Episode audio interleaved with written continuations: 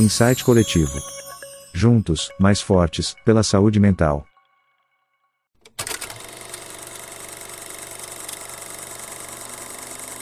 Então, gente, boa noite a mais, boa noite a mais um encontro do Insight Coletivo. A gente está aqui com mais de 40 encontros já gravados. Como vocês sabem, o Insight Coletivo é um grupo de pessoas, de profissionais da saúde, de pessoas interessadas em saúde mental. E a gente tem encontros periódicos que a gente discute temas relacionados à saúde mental. E temos o nosso conteúdo todo disponibilizado tanto no YouTube quanto em podcast. Então você pode estar visitando os encontros anteriores, indicando para outras pessoas, compartilhando essas informações, porque são muitas, são muitas informações. A gente tem vários encontros sobre diversos temas e esses encontros eles são sempre muito enriquecedores. A gente tem geralmente os encontros eles duram cerca de 60 minutos, então são bem enriquecedores, cheios de informação, então você pode sim estar tá aí usufruindo o quanto quiser desse conteúdo, né? A gente tem esse trabalho aqui, a gente tem lá a página no, Instagram, que você pode estar tá lá visitando, se inscrever no nosso canal do YouTube e, e compartilhar esse conteúdo, né? Nosso nosso conteúdo ele tem sido mantido por pessoas, por colaboradores, né? A gente tem uma, uma página de doações lá no Catarse, né, que é o catarse.me barra insight underline coletivo, que você pode lá fazer qualquer contribuição a partir de 10 reais. Então, são essas contribuições que têm mantido né, vivo esse, esse, esses encontros, esse trabalho. A gente, uma vez por mês, mais ou menos, a gente tem conseguido ir para o estúdio, fazer uma mesa de podcast, alguma coisa mais elaborada, Nossa. graças a essas contribuições. E é isso, né? Então a gente tem cada vez crescido mais, esse grupo tem cada vez crescido mais. É legal, assim, os, os feedbacks que eu ouço, né? Dentro, tanto dentro do consultório quanto fora, nos espaços, na universidade, as pessoas elogiam muito, gostam muito do material, do conteúdo. Então, eu espero que você que está aqui pela primeira vez assistindo também goste e possa estar aqui sempre conosco, tá bom? Hoje a gente vai conversar com o Geraldo Cavalcante, que é psicólogo, né? Geraldo, um amigo aí de longa data, por favor, se apresente, meu amigo, e vamos começar esse bate-papo. Boa noite, obrigado pelo convite, é um prazer estar aqui com vocês, falando sobre o neurofeedback. Como o Adriano falou, sou psicólogo, psicólogo clínico, trabalho na abordagem cognitivo-comportamental, sou especialista em neuropsicologia, trabalho com avaliação neuropsicológica, tenho formação em neurofeedback e faço mestrado em neurociências. É, eu pensei como começar, né, falando sobre isso aqui. Eu, eu já posso espelhar minha aula, Adriano? Pode, ficar à vontade. Show. Eu preparei aqui um conteúdo para a gente conversar. É... Ampliou, vocês estão vendo? Tá grande a tela? Desculpa. Tá, abriu já, tá, tá visível. Abriu, é, tá visível, para mim tá visível. Ah, ótimo. É, eu pensei em contar em um minutinho, tá? Como é que começou a minha história com o neurofeedback, só para vocês entenderem, assim, lógico que eu vou explicar como é que funciona, como é, né? Mas eu trabalhava com trabalho, né, com avaliação neuropsicológica, e eu sentia Dentro da avaliação neuropsicológica, né, que são baterias de testes, de atenção, de memória, de funções executivas, nós aplicamos também dentro da avaliação neuropsicológica, quando há uma necessidade, teste de personalidade, para saber se há um possível transtorno de personalidade ali dentro daquela avaliação. Mas você tinha falta ainda de uma ferramenta para poder avaliar mais ainda as funções cognitivas do paciente. Então, em 2016, aí eu comecei a procurar outros testes. E por acaso, por acaso, eu vi no Facebook o neurofeedback. E eu confesso a vocês que eu nunca tinha ouvido falar em neurofeedback. Nunca, nunca, nunca, nunca, nunca tinha ouvido falar em neurofeedback. Eu não sabia nem o que era. E aquele ali chamou minha atenção. E aí eu fui estudar o neurofeedback, fui ver o que era, né? E o neurofeedback, ele tem duas possibilidades. A primeira é a avaliação, que é o que a gente vai conversar hoje sobre isso. E a segunda é a reabilitação. Então, assim, o neurofeedback, como a reabilitação dela é através de jogos e vídeos, né, porque é um treino cognitivo, ela funciona muito bem para aquele pacientes com toque, aquele paciente que está com uma depressão grave há anos, o paciente que tem um transtorno de ansiedade. Por quê? Porque como é um treinamento, esses pacientes, às vezes, eles já estão cansados. Eita, a netinha Joana aí, uma princesa, viu? Ela veio assistir aulas. Tá. Tem quantos anos, Joana, sua netinha? Dois anos e três meses. É uma bonequinha, viu? Parabéns. É. Obrigada. e aí, é, o neurofeedback ele se encaixa muito bem para esses pacientes que têm esses transtornos, porque muitos deles estão cansados do processo terapêutico. Então, assim, paciente com toque, né? Vamos pegar um paciente que está com toque aí de limpeza.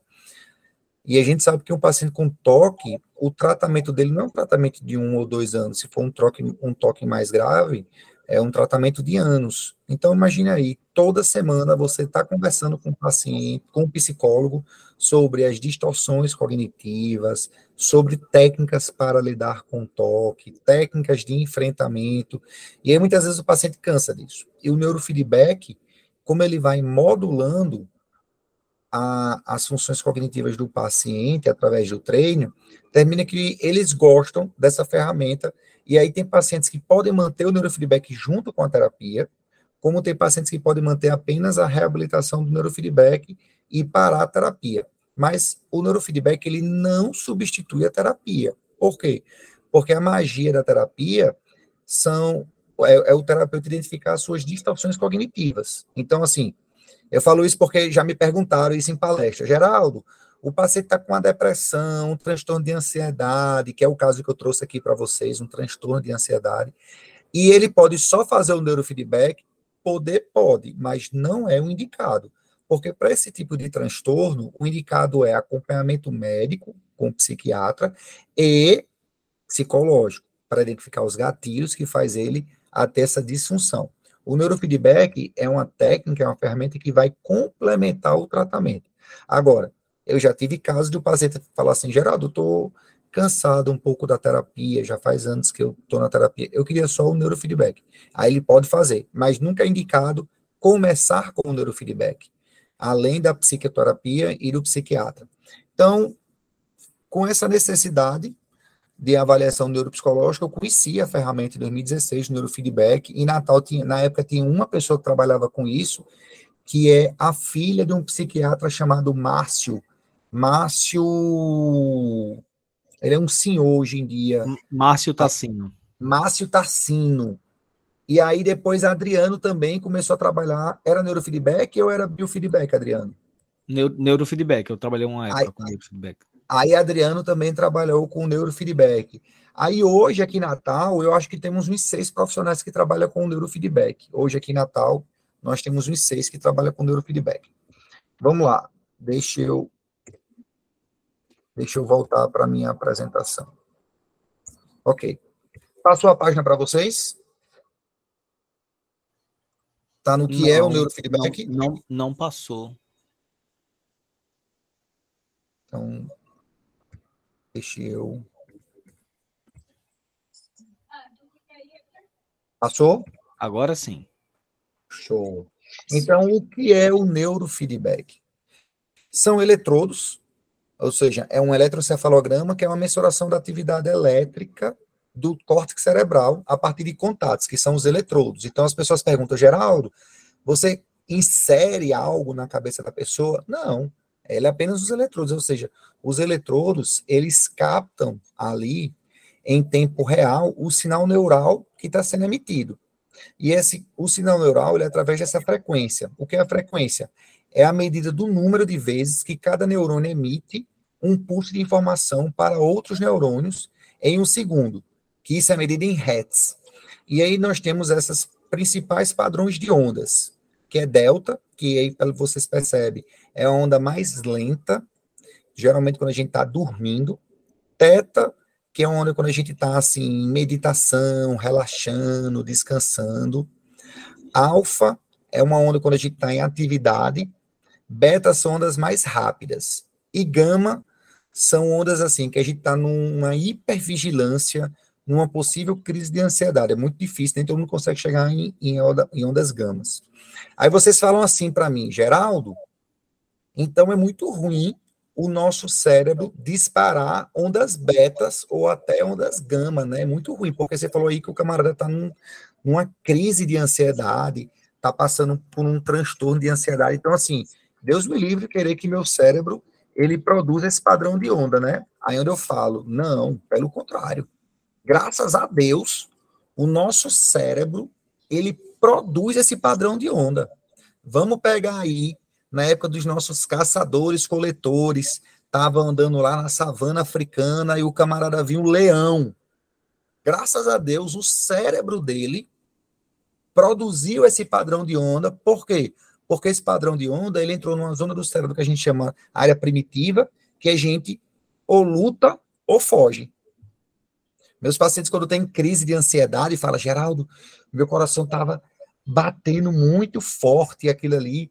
E eu achava que eu ia ter um infarto. Assim, primeiro, graças a Deus, seu coração está batendo, né? Porque se parar de bater, amiga, aí você tem que começar a se preocupar.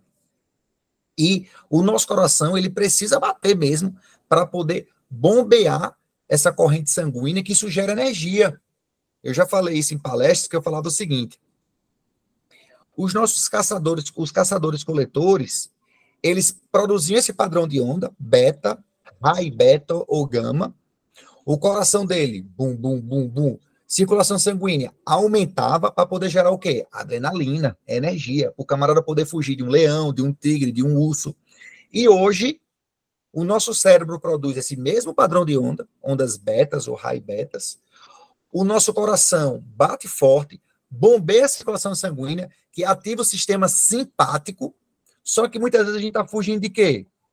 De medos irreais preocupações que muitas vezes não acontecem. Inclusive, tem estudos, tem um, um, psicoterapeuta chamado Robert Lee, tem um livro dele que é Como Lidar com as Preocupações, e ele fala que 80% das nossas preocupações não acontecem. Ou seja, o nosso cérebro gasta muita energia sem necessidade.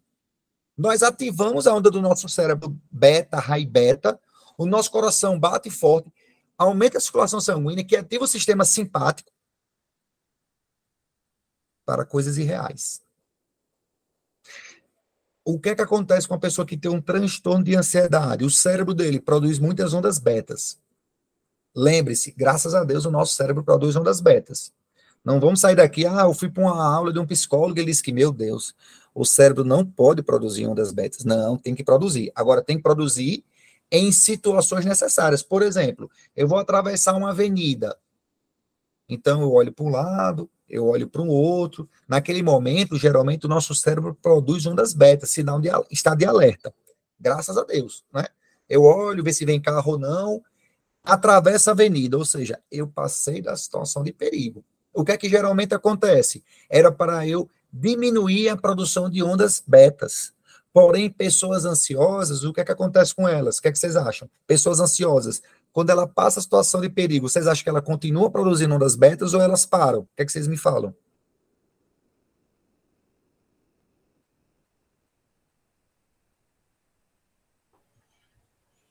Continua.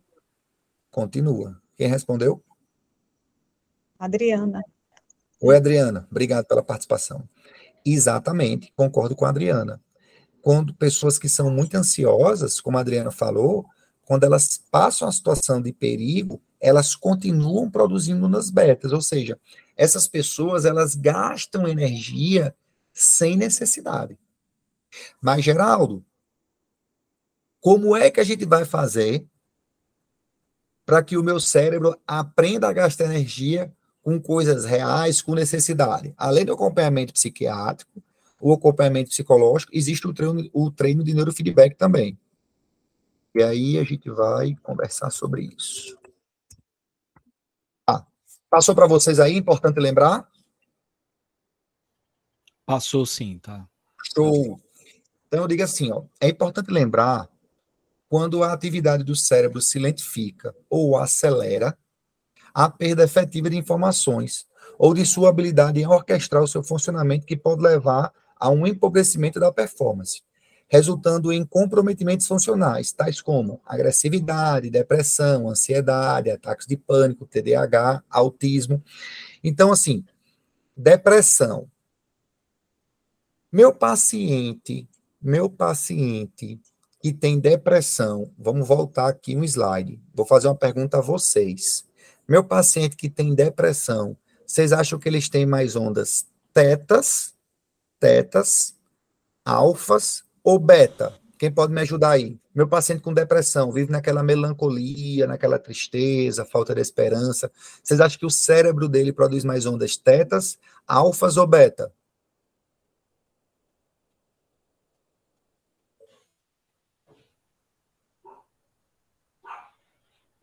Quem pode me ajudar? Estou precisando de um colaborador. Ninguém? Eu acho que beta é que não é, né? Concordo. Como é o nome do meu amigo? Fred. Fred? É isso mesmo. Obrigado pela participação, Fred. Concordo com Fred. Ondas betas que não são. Então, assim, meu paciente depressivo, geralmente, o cérebro dele produz mais ondas tetas ou ondas alfas. E aí, já pegando o gancho de Fred, meu paciente que tem transtornos de ansiedade, toque, pânico, fobia, agorofobia, transtorno de ansiedade generalizada, ele produz ondas betas em todas as regiões do cérebro. Meu paciente que tem alguns pontos em algumas regiões do cérebro de ondas betas, uma ansiedade, paciente estressado, paciente um pouco mais rígido, mas aquele meu paciente que tem um transtorno de ansiedade generalizada ou um transtorno de ansiedade, geralmente ele tem ondas betas em todas as regiões do cérebro. E aí eu falo aqui os tipos de frequências, né? As ondas deltas, que acontece quando a gente está no sono profundo, sono profundo, ondas teta, durante a meditação, ondas alfa. Quando você está relaxado ou meditando, ondas betas. Quando você está trabalhando, estudando ou fugindo. E as ondas gama, eu falo aqui que é durante momentos de intenso foco ou insights criativo. Esse nome insight eu coloquei de propósito, viu, doutor Adriano Araújo? Só para combinar aí com o tema da sua aula. Do seu grupo, desculpe. E aí, o neurofeedback. O neurofeedback, ele é um treinamento de neurônios pelo fornecimento de feedback. Apresenta em tempo real a leitura da sua atividade elétrica cerebral. Então, assim, essa foto aí, dá para vocês ver essa foto? Dá para ver legal? Dá, dá para ver bem. Pronto, essa foto aí sou eu e um modelo que eu contratei faz um tempinho aí, foi até no meu consultório antigo. É, eu estou de fundo aí, né, com o computador, e o que acontece? ele fica com uma faixa aí, uma faixa que chama-se faixa de HEG, onde essa faixa ela tem um sinal vermelho aqui na testa que ela capta o sinal neural que está sendo emitido. De frente para esse modelo aí, esse rapaz, tem uma televisão, ou seja, no meu consultório fica minha mesa, meu notebook, e na lateral aqui fica na parede fica uma televisão. Por quê? tem um jogo, um dos jogos, tem muitos jogos, tá, galera? Mas um dos jogos do neurofeedback é como se fosse um helicóptero. Então, o paciente fica ali, olhando para a televisão, sem pegar em nada, e ele fica concentrado. Quanto mais tempo ele fica concentrado, o helicóptero sai voando. Quanto menos tempo ele fica concentrado, o helicóptero cai. Eu fico até brincando, só não deixa meu helicóptero cair, não. Às vezes eu até brinco com meu paciente, sabe? Só sua mãe está aí dentro do helicóptero, não deixa sua mãe cair, não, em nome de Jesus. E aí, o que é está acontecendo com o cérebro do meu paciente? Ele está tendo um feedback do sinal neural que está sendo emitido. Então, assim, o neurofeedback, a gente falou sobre avaliação, né? E agora estamos falando sobre treinamento. O treinamento do neurofeedback, ele é nada menos do que um condicionamento. Por quê?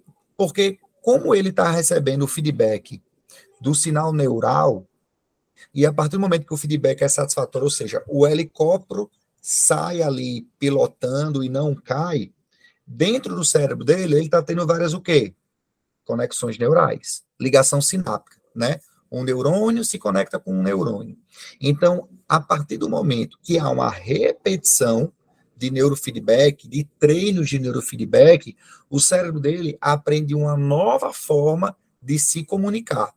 Por isso que o neurofeedback, o tratamento é em média de 40 a 50 sessões e as 20 primeiras sessões precisam ser duas vezes por semana.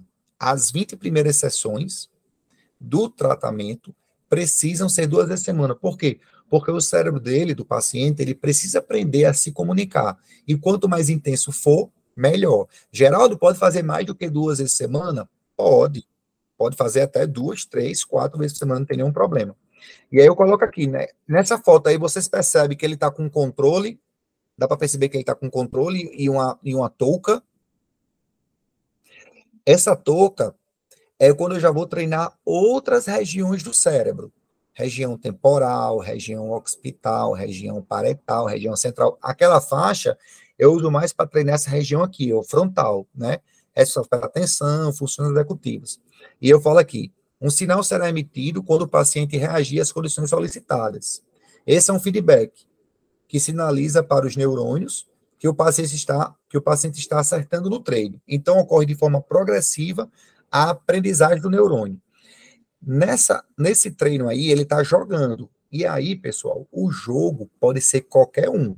Pode ser jogo de carro, jogo de tiro, jogo de qualquer coisa. Eu comprei um controle e meu paciente fica jogando. E qual é o feedback que ele tem? A tela fica, a tela ela fica clara, ela fica oscilando entre clara e escura. Quanto mais foco o meu paciente mantém no treino, a tela fica clara, ou seja, ele está tendo um feedback positivo. Quanto menos foco o meu paciente tem no treino, a tela fica mais escura. E aí a gente, quando a gente vai falar em neurociência, né, o que é exatamente isso? É uma neuromodulação. Opa, voltou aí. Tá em neuromodulação, slide? Tá, tá em neuromodulação. Tá. Aumentou, ficou melhor para vocês assistirem a tela? Não, tá do mesmo jeito. Tá tranquilo. Ah, é. Ah, então beleza. Então, o que é neuromodulação? Trata-se de um condicionamento que um sinal é dado quando o paciente consegue responder à demanda. Então, o neurônio aprende a funcionar de outra forma, deixando o antigo padrão de atividade, responsável pelo TDAH, depressão, toque, pânico, etc. Gerando, assim, uma nova aprendizagem pelo resto da vida. O que, é que acontece? Há estudo científico que o neurofeedback ele faz com que o paciente elimine aquele antigo padrão de comportamento durante três, dois a três anos. O neurofeedback. Mas se o meu paciente ele mudar os seus hábitos, ele mudar a sua rotina, aí é onde entra aí o tratamento psicológico. Ele identificar gatilhos que levavam ele até a depressão, gatilhos que faziam ele ter o transtorno de pânico, de ansiedade, ele vai ter uma nova forma de funcionar, de agir durante o seu desenvolvimento. Eu coloquei uma foto aí, né, que são dois neurônios aí passando informação para outra, né? Então, isso é a famosa ligação sináptica, né? Então, quando há um novo aprendizado, há novas conexões neurais. E o nome disso é neuromodulação. Então, assim, o que é a neuromodulação? É eu ensinar o meu cérebro uma nova forma de funcionar. Mas, para ter a neuromodulação, eu preciso de duas coisas importantes. A primeira, repetição. E a segunda, feedback.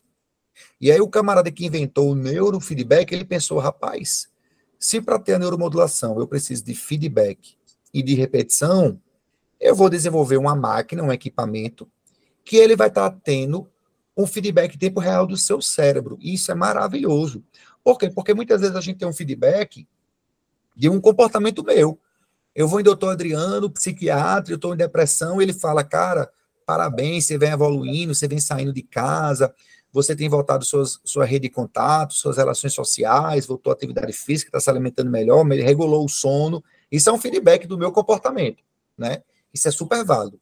Mas um feedback do meu sinal neural durante um tratamento, isso faz com que o paciente se mantenha motivado e ele possa continuar ali aderindo, né, o tratamento. Eu já fiz isso com o paciente também, esse treinamento com leitura não estudando no meu consultório, mas ele lendo. Então, assim, ele levava um livro e ele ficava ali lendo, e ele não necessariamente tem que olhar para a tela, porque os eletrodos estão aqui na cabeça dele.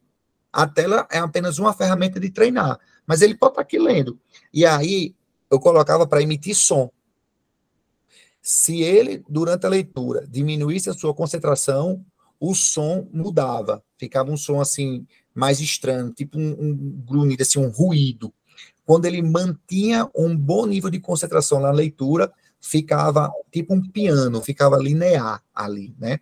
Aí tem paciente até que falou assim, rapaz, eu vou comprar um equipamento desse para eu estudar, porque quando eu estiver em casa estudando e eu perceber que eu estou perdendo foco, vai mudar o som. Só que é um investimento, né? E aí, respondendo a pergunta, que já me fizeram isso outras vezes, em outras aulas. Qualquer pessoa pode comprar o equipamento de neurofeedback? Sim. Ele não é limitado ao profissional da área da saúde. Tem coaches que trabalham com neurofeedback, é, fisioterapeuta, nutricionista, enfim, da área da saúde, né? Mas tem outros profissionais que não são da área da saúde que compram. Qualquer pessoa pode ir lá e comprar o equipamento e treinar, tá? Não é um, uma especialização da psicologia, por exemplo. Mas eu confesso que a maioria dos profissionais que usam são psicólogos, psiquiatras, profissionais da área da saúde. Estudo de caso. Isso é uma avaliação no paciente que, como vocês podem ver aí embaixo. Não mudou, Geraldo, não mudou. Ah, mudou não? Então, peraí.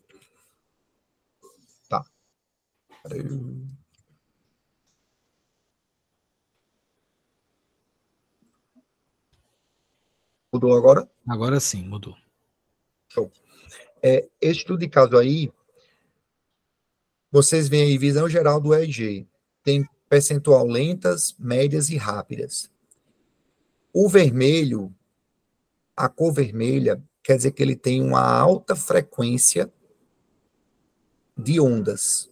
Então, se ele tivesse uma alta frequência de ondas lentas, provavelmente poderia configurar o quê? Um TDAH, paciente desatento.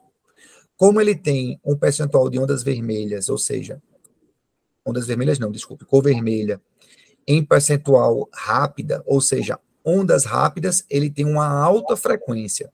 Ou seja, um paciente muito ansioso, um paciente muito estressado, geralmente são pacientes mais inflexíveis que têm uma rigidez mental. Então, segundo estudos científicos do neurofeedback, isso é um paciente que configura um transtorno de ansiedade generalizada, tá? É um paciente que, assim, acha que tudo para ele está em uma zona de perigo, tudo para ele é um estresse. E quando eu falo, vamos interpretar os resultados, né, que é o que a gente faz lá na clínica, porque hoje o neurofeedback é, está dentro da nossa avaliação neuropsicológica. Todo paciente lá na clínica que faz uma avaliação neuropsicológica, né, para saber se tem um TDAH, um transtorno de ansiedade, depressão ou algum transtorno do aprendizado, o neurofeedback, que sou eu que faço, está dentro da avaliação neuropsicológica. No caso desse paciente, região frontal pode estar relacionado com rigidez mental, inflexibilidade, com inflexibilidade e ansiedade. Nesse caso desse paciente, a região parietal, que foi outra área do cérebro que nós investigamos, avaliamos, pode estar relacionado com dificuldade de processamento de informação, extrema acessibilidade ao toque, dificuldade com processamento matemático. Já na região occipital, já que ele teve uma, uma alta frequência de ondas rápidas, né, de ondas altas, pode estar relacionado com sensibilidade à luz e estímulos visuais, distúrbio do sono ou dores de cabeça nós não podemos negar que a anamnese, que a clínica, ela sempre foi e sempre será soberana. A clínica sempre será soberana. O olhar na anamnese sempre será soberano. Então, assim, tem paciente lá na clínica que só faz o teste neurofeedback. Ah, gerador, não quero fazer uma avaliação neuropsicológica, não, porque é muito longo, são oito encontros e tudo. Eu quero fazer só um neurofeedback com você. Primeiro passo, eu faço a entrevista na amnese, onde eu pergunto tudo do paciente desde a época da gestação. E aí depois eu faço o neurofeedback e depois eu dou a devolutiva. Por quê? Porque o meu paciente, como eu vou investigar todas as regiões do cérebro dele, e cada região, dependendo do tipo de padrão de onda, predomínio de delta, de teta, de alfa, de beta, de gama, vai estar relacionada a algo. Então, como eu coloquei aqui para vocês, um paciente como esse, que teve um predomínio de ondas, de ondas é, betas em todos os picos do cérebro, na região frontal, me fala o quê? Rigidez, ou inflexibilidade ou ansiedade. Já um paciente na região parietal fala sobre isso, dificuldade de processamento de informações, sensibilidade ao toque, dificuldade de processamento matemático. Já se for na região occipital, pode estar relacionado à sensibilidade à luz e estímulos visuais, ou distúrbio do sono. Então, são coisas que eu pergunto para ele na anamnese e eu vejo se vai o que vai casando dentro do, da interpretação dos resultados do meu paciente.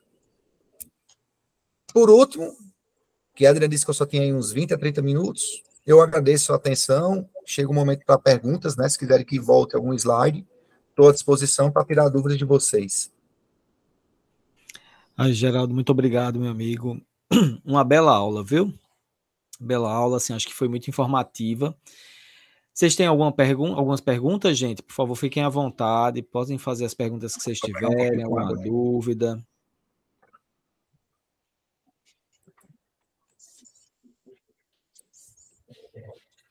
A hora é essa. As pessoas estão meio encabuladas. Eu vou fazer a primeira pergunta. Geraldo, existem outras indicações, outras indicações do neurofeedback que não no campo da saúde? Assim, você tem notícia, conhece outras aplicações? Conheço. É o seguinte, boa pergunta, por sinal. É, no Brasil, as duas maiores empresas de neurofeedback é a Brain Training, que é a que eu participo, e a de Leonardo Mascaro.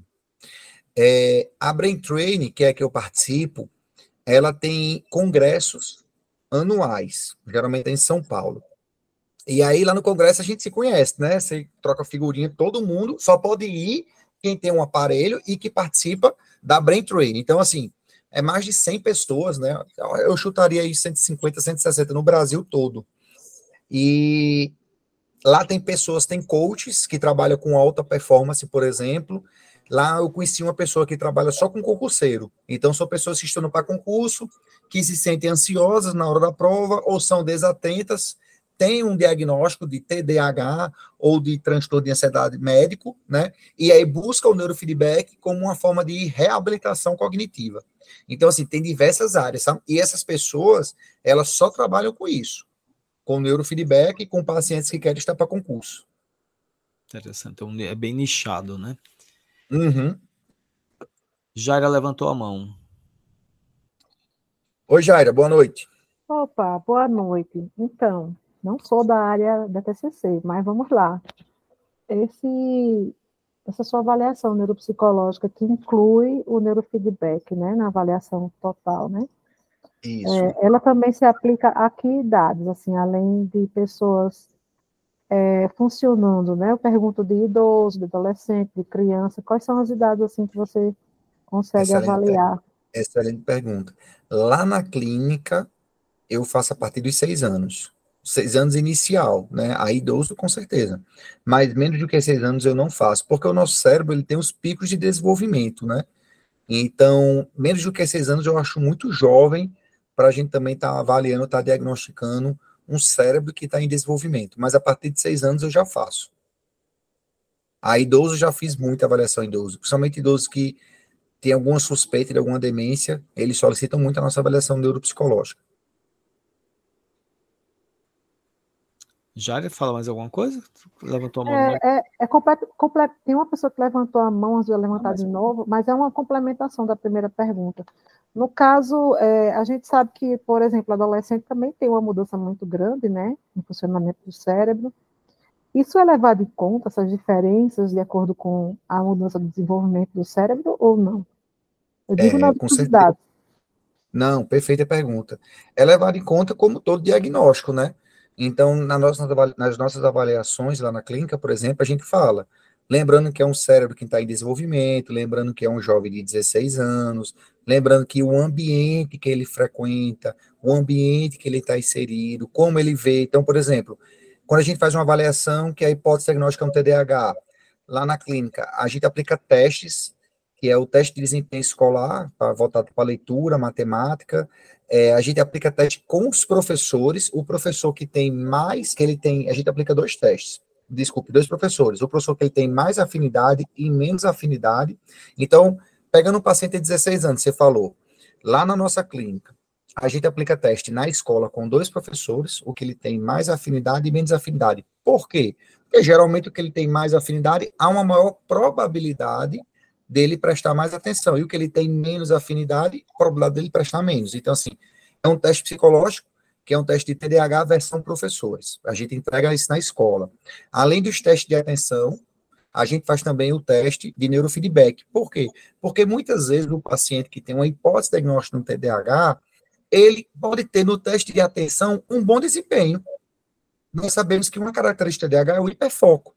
Então, se ele ali tenta se concentrar, e se ali ele tem um ambiente propício para ele poder ter uma boa produtividade, provavelmente ele vai ter um bom desempenho.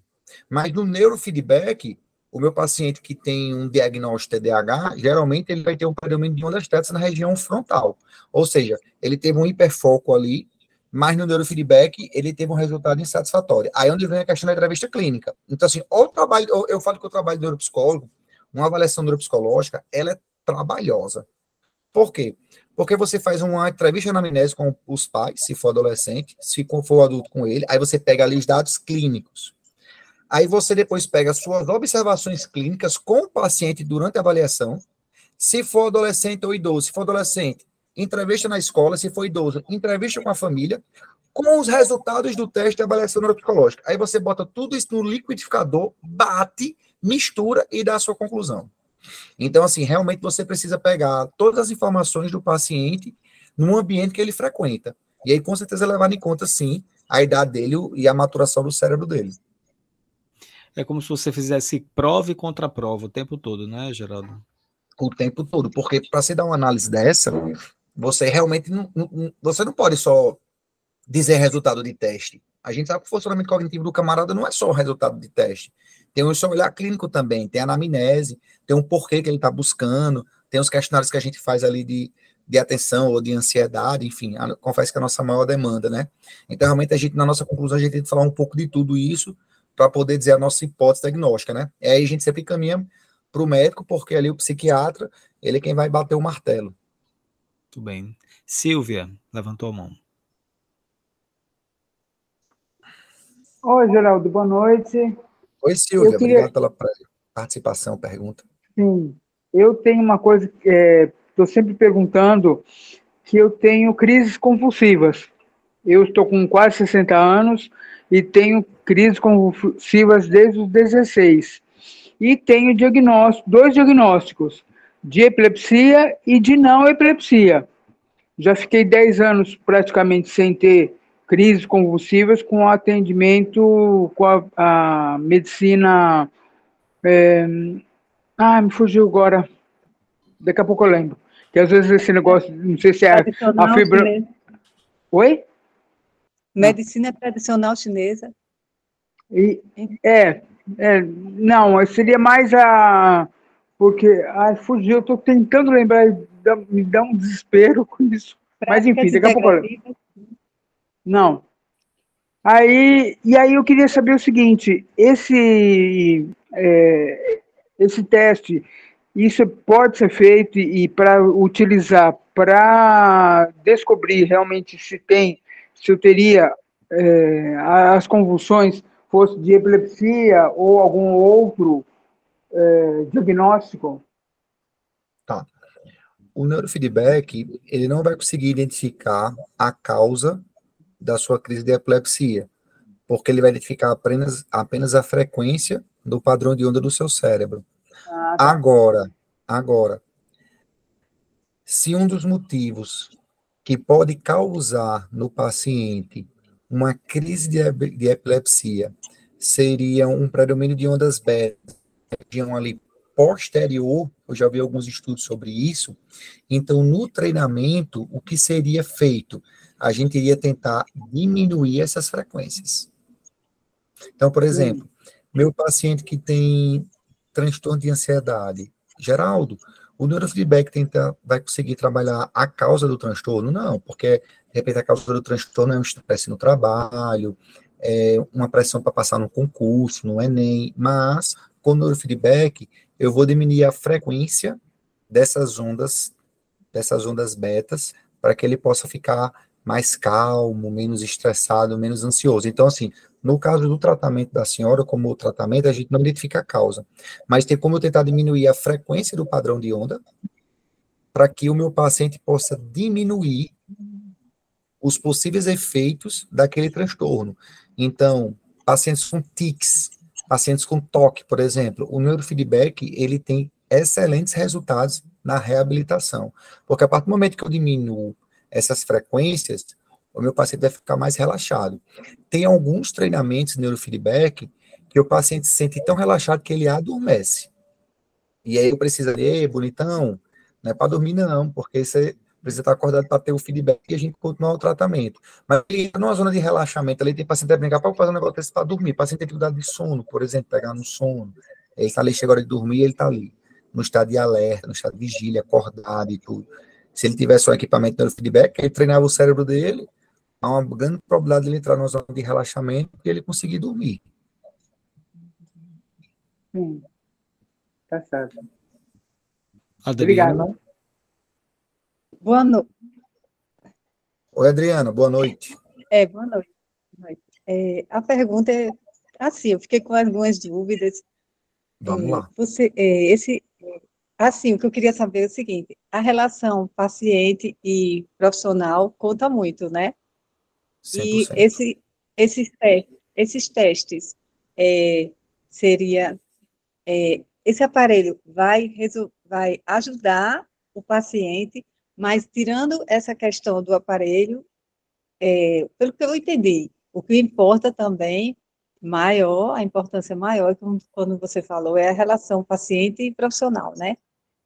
Porque Isso. assim, por exemplo, Diga. a análise, a psicanálise ou a psicoterapia, a fala é muito importante, ouvir o paciente, né? Aí, então, é, eu queria saber, assim, por exemplo, a pessoa que tem, eu tenho muita ansiedade, a pessoa que tem muita Certo. ansiedade, o que é importante fazer? Ter uma vida menos, com menos estresse, né? A gente conseguir Isso. resolver os nossos problemas, né? Fazer um, um acompanhamento, né? Né? É- e essas causas da ansiedade é a causa tem a ver com toda a história de vida daquela pessoa, né? Desde a infância até a fase adulta e, a, e, a, e o resto da vida da pessoa. Então, assim, ela vai trabalhar essa ansiedade na vida dela, né? E, e quanto mais momentos bons ela tiver, menos ansiedade ela tem, eu acho, assim, no- no meu pessoal, né? Sim, porque quando eu estou muito ansiosa, me dá enxaqueca. Então, assim, isso tem a ver com a falta, às vezes, de serotonina, né? Aquelas questões que o doutor Adriano, que é psiquiatra, sabe. Mas, assim, e você Mas- também, né? Aí eu queria que você explicasse assim, essa relação paciente e profissional. Obrigada. Era assim, Pegando- essa importância. Obrigado, Adriano. A Adriana fez uma boa pergunta, porque assim, Geraldo, como é que é a relação? A primeira que a relação profissional-paciente, ela é essencial, fundamental. Inclusive, eu estou lendo um livro agora que é a Entrevista Motivacional, não sei se já leu, um livro fantástico, que é só exatamente isso, sobre como motivar o paciente resistente a ter hábitos saudáveis ou ter hábitos que motivem e encorajem o tratamento. É, é- são técnicas que ensina você, profissional da área da saúde, psicólogo, psiquiatra, enfim, a estimular o seu paciente a desenvolver novos hábitos saudáveis para aderir ao tratamento. Então, nesse livro, Entrevista Motivacional, ele nunca fala o que o profissional tem que mandar o paciente fazer. Por exemplo, meu paciente está depressivo, ele tem que fazer atividade física, alimentação saudável, regular o sono. Mas o livro deixa bem claro, você como psiquiatra, psicólogo, você não pode falar para o seu paciente, ó, você tem que fazer atividade física, você tem que ter uma alimentação mais saudável, você tem que... Ele não fala, ele fala assim, cara, para você, primeiro, quanto você está motivado a aderir ao tratamento, de 0 a 10? Aí ele vai dizer 5. Por que 5? Por que não 8 e não 3?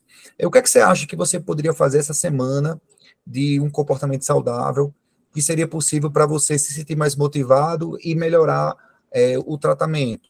Onde é que você deseja chegar daqui a um, daqui a um, dois meses? E o que é que você tem feito por isso? Então, assim, o livro ele vai por esse caminho, que é essa relação que a Adriana está falando. No neurofeedback, Adriana, como todo, como todo tratamento, tem que ter uma relação saudável. Eu adorei a sua pergunta. Mas o neurofeedback, ele é algo assim, como é que eu posso falar? Uma palavra que não, que não soe mal. É mais seco. Porque, lógico que existe uma relação, né, um vínculo entre profissional e paciente, mas, em alguns cantos, é, não é paciente, não é. Eu vou pegar o livro ali daqui a pouco, eu esqueci o nome do autor agora, mas já já eu digo. Não, alguns casos é profissional cliente, como eu falei, tem coaches que trabalham com isso, então não é paciente, é cliente. Mas a conversa, ela é uma conversa, como diz o Matuto, uma conversa curta. Por quê? Porque o paciente chega para tratamento. Oi, tudo. Vamos dizer que a Adriana é meu paciente. Tudo bom, Adriano? Seja bem-vindo. Mais uma sessão neurofeedback. Ele senta, eu coloco os eletrodos na cabeça dele e já começa o treino. Não tem muita conversa. Termina o, o, o, o treinamento, eu tiro os eletrodos, limpo a cabeça dele ali com um panozinho, eu tenho um panozinho umedecido, disse, Adriano, muito obrigado, lógico, eu pergunto, como é que você está? Em relação aos sintomas, Adriano, você faz terapia aqui causa de transtorno de ansiedade, como é que está a sua ansiedade essa semana, de 0 a 10? Quais foram situações que você se sentiu ansioso? Você tem tido as mesmas frequências de ansiedade? Ele precisa fazer essa pergunta profissional para poder saber se o tratamento está surtindo efeito ou não. Mas a vinculação, Adriana, agora que você fez essa pergunta, parando para pensar, a vinculação do profissional com o cliente ou paciente neurofeedback não é uma relação terapêutica.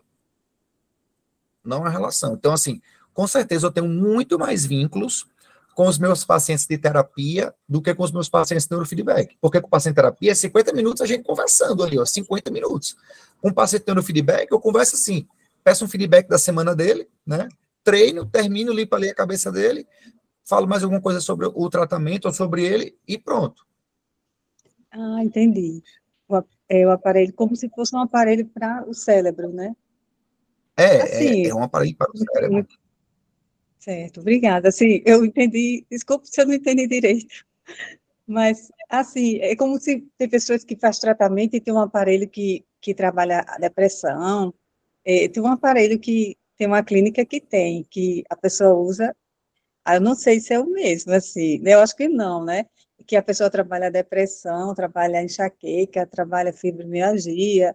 Não, é, não, Adriana. Isso não, é assim, tá, não. não, isso que você está falando de, é neuroestimulação, é, é outro aparelho. Que a neuroestimulação sim. pode ser elétrica e pode ser magnética. Sim. É outra coisa. Isso que o Geraldo, o Geraldo tá, é, é, é o caminho inverso, né? Ah, tá. Eu achei Obrigada, a foto do mas... livro aí. É esse aqui. O livro que eu falei. Quem foi que falou? Vocês acertaram o nome do autor, eu tinha esquecido. Foi Maria. É esse mesmo, Maria. E o livro é esse. Eu, eu confesso que eu estou em 80% do livro, mas já indico. Muito bom esse livro. Muito bom mesmo. Vale a pena. Estou gostando muito. Inclusive, vou até fazer Fred, um treinamento com minha equipe desse livro. Fred levantou a mão. Oi, Fred. Oi, Geraldo. Bem rapidinho. É, a tá gente está numa semana tá numa semana muito especial, né? Que é a questão do Enem, que vai acontecer no domingo, primeiro dia. Isso. Aí a minha pergunta é se existe é, dentro do treinamento neurofeedback algum tipo de módulo assim intensivo, porque assim os adolescentes têm histórico de transtorno de ansiedade isso tem é, exacerbar, né? Nesse momento agora de véspera de Enem. Então, minha pergunta é essa, se tem algum tipo de treino intensivo para situações específicas para pacientes com transtorno de ansiedade, como é o caso Boa do Enem. Pergunta. Fred, essa é a pergunta. Segundo estudos, nós percebemos uma evolução do paciente a partir do 15º treinamento, em média, né? Como a gente está falando de um cérebro, pode ser um pouquinho mais, como pode ser um pouquinho menos. Mas em uma semana, eu não vou conseguir resolver a vida do camarada. Em uma semana. Então, por exemplo, essa, ele liga para mim, Geraldo, eu tenho Enem domingo, eu quero fazer o neurofeedback. Eu não indico. Porque em uma semana eu não vou conseguir surtir um efeito. Como o neurofeedback é um condicionamento, então, realmente, eu preciso de tempo para poder dar esse resultado nele.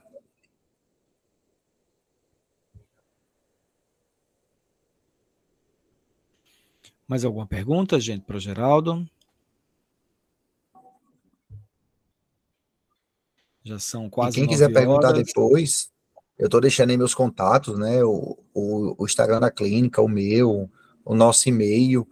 Então, quem quiser, tipo, amanhã, depois. Ah, me lembrei aqui de uma dúvida, Geraldo. Pode entrar em contato com a gente pelo direct, né? Pelo meu Instagram, por da clínica, que a gente está à disposição para ajudar. É isso, gente. Eu já são quase nove horas. É... Geraldo, só posso lhe agradecer, meu amigo, a sua generosidade de trazer para cá essas informações. Dizer assim que era isso mesmo, né? Que eu queria, era trazer esses conceitos básicos, porque apesar do neurofeedback ter uma estrada já, né? Assim, eu lembro que quando eu comecei a minha residência de psiquiatria, o livro, o livro texto de psiquiatria da gente, né? Que todo, todo psiquiatra acaba se deparando com ele é o Kaplan, né? É o Tratado de Psiquiatria. E eu lembro que a primeira vez que eu ouvi falar em neurofeedback foi no Kaplan, numa, numa, numa edição lá do início dos anos 2000, né? Então, quer dizer, já tem uma estrada, neurofeedback está aí já há muito tempo, até porque o eletroencefalograma já está aí há muito tempo, né? A capacidade é. de, ler, de ler as ondas cerebrais é algo do século XIX, eu acho. Acho que desde o século XIX que a gente já tem essa possibilidade, né? Que o homem descobriu que o cérebro emite ondas elétricas, né? Você consegue mensurar as ondas elétricas do cérebro. Então, a partir daí, durante muito tempo, a partir do momento que se conseguiu perceber que o cérebro ele emite essas ondas elétricas, o homem tem tentado utilizar essas ondas elétricas tanto do ponto de vista diagnóstico quanto terapêutico, né? Ele tem tentado fazer isso e várias e várias investidas foram foram feitas nesse sentido. O neurofeedback é uma investida exitosa, vamos dizer assim, porque tiveram muitas que não funcionaram, né? Mas o é, neurofeedback é, é uma, foi uma, uma, uma, investida exitosa, né? No sentido de que a gente, que a gente consegue ter realmente uma ferramenta que funciona tanto do ponto de vista diagnóstico, porque, como o Geraldo trouxe, essa questão da avaliação, de você conseguir mensurar, ver qual é a prevalência de onda beta, prevalência de onda alfa, se o cara é mais ansioso, se é mais desatento, o que é que está ali por trás. E o que eu acho mais, mais legal disso é que, baseado nesse padrão, você propõe uma terapêutica, né? Ou seja, é uma terapêutica Exato. singular, porque é para aquela pessoa, é para aquele padrão de onda cerebral. Então, isso, isso é muito, muito legal. Mas é isso, meu amigo. Muito obrigado. Queria que você se despedisse, dê suas palavras finais. Quer que você. Obrigado pelo convite. Estou sempre à disposição, Adriano. Você é muito querido, parceiro da nossa NAMP Clínica. Obrigado pela acolhida, pelas perguntas, né? Mostra que vocês ficaram curiosos em saber, em saber sobre o neurofeedback, estavam ali prestando atenção.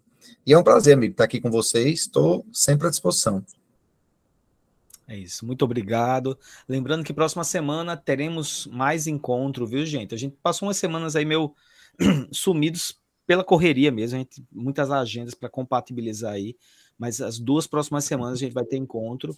Próxima semana, o encontro vai ser uma discussão de caso clínico, que é o, o Jales Clemente, que é psiquiatra, que ele já propôs Nossa. o caso, mandou para mim, a gente está só organizando, vai ser uma discussão muito boa próxima semana. Inclusive, a apresentação do caso clínico vai ser bem diferentona, viu? Vai ser uma encenação aqui dentro da. Vai ser tipo uma consulta online, vai ser muito legal.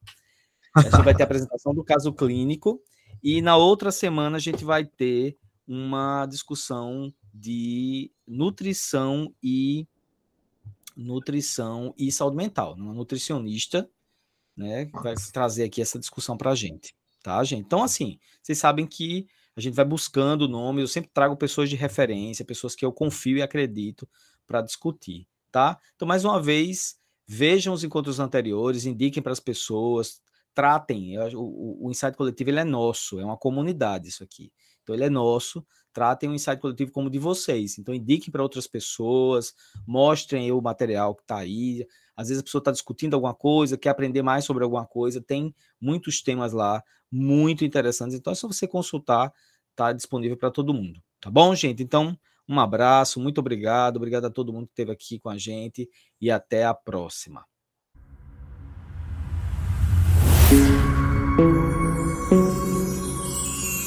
Insight Coletivo. Juntos, mais fortes, pela saúde mental.